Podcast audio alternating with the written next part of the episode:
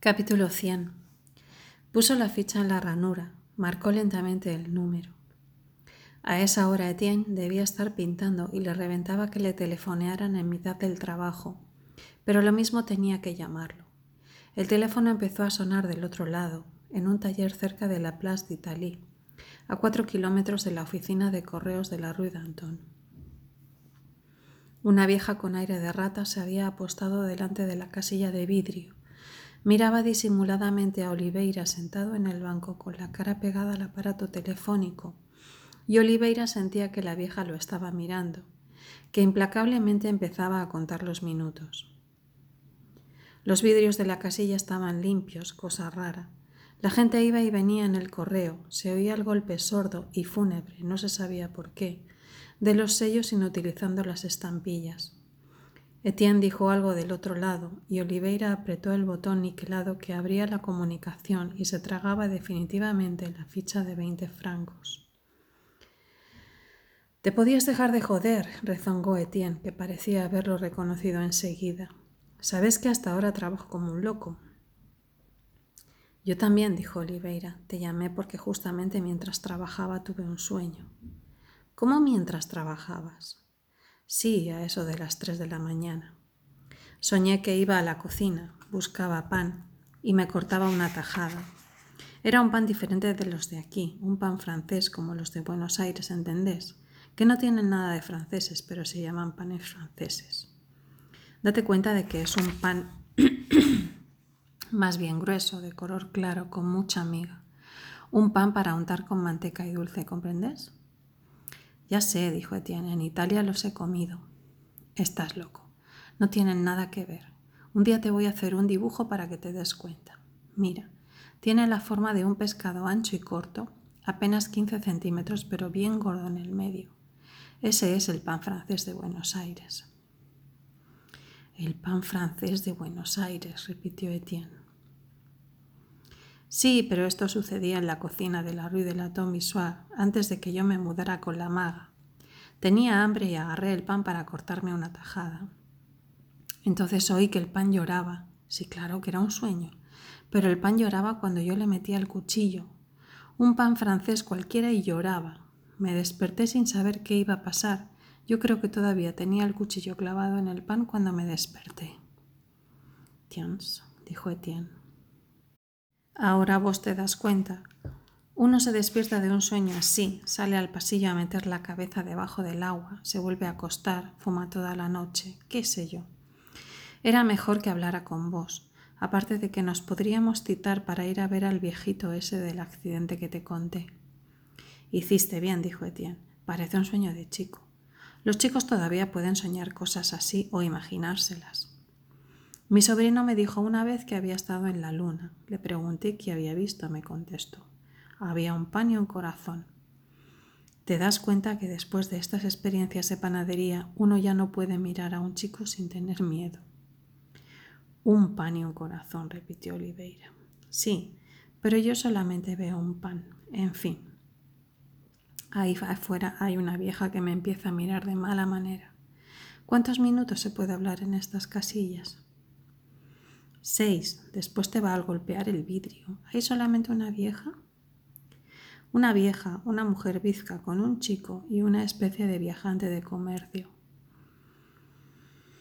Debe ser un viajante de comercio porque aparte de una libreta que está hojeando como un loco, le salen tres puntas de lápiz por el bolsillo de arriba.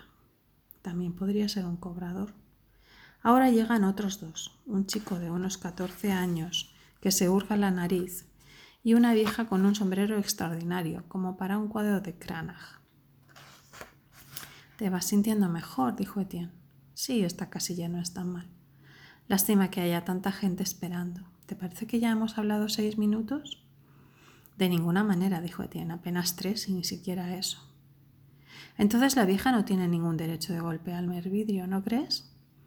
Que se vaya el diablo, por supuesto que no tiene derecho. Vos dispones de seis minutos para contarme todos los sueños que te dé la gana.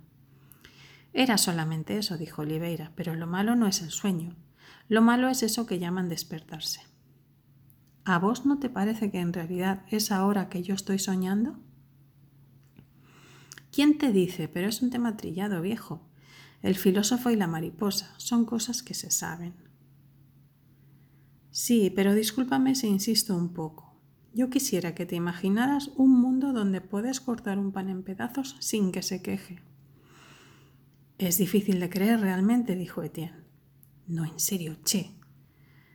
¿A vos no te pasa que te despertás a veces con la exacta conciencia de que en ese momento empieza una increíble equivocación? En medio de esa equivocación, dijo Etienne, yo pinto magníficos cuadros y poco me importa si soy una mariposa o fumanchú. No tiene nada que ver. Parece que gracias a diversas equivocaciones Colón llegó a Guanani, o como se llamará la isla. ¿Por qué ese criterio griego de verdad y de error? Pero si no soy yo, dijo Etienne resentido. Fuiste vos el que habló de una increíble equivocación. También era una figura, dijo Oliveira, lo mismo que llamarle sueño. Eso no se puede calificar. Precisamente la equivocación es que no se puede decir siquiera que es una equivocación. La vieja va a romper el vidrio, dijo Etienne. ¿Se oye desde aquí? Que se vaya al demonio, dijo Oliveira. No puede ser que hayan pasado seis minutos. Más o menos. Y además está la cortesía sudamericana, tan alabada siempre. No son seis minutos. Me alegro de haberte contado el sueño y cuando nos veamos, vení cuando quieras, dijo Etienne. Ya no voy a pintar más esta mañana, me has reventado.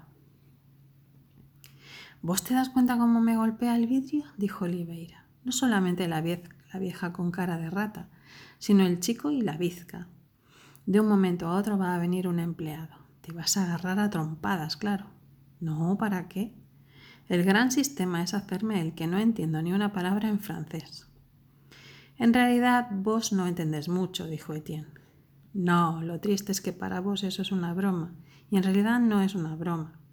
La verdad es que no quiero entender nada, si por entender hay que aceptar eso que llamábamos la equivocación.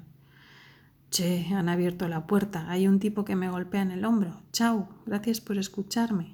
Chao, dijo Etienne. Arreglándose el saco, Oliveira salió de la casilla.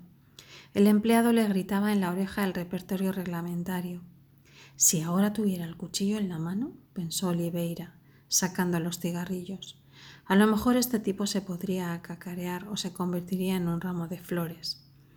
Pero las cosas se petrificaban durante terriblemente había que encender el cigarrillo, cuidando de no quemarse porque le temblaba bastante la mano, y seguir oyendo los gritos del tipo que se alejaba, dándose vuelta cada dos pasos para mirarlo y hacerle gestos.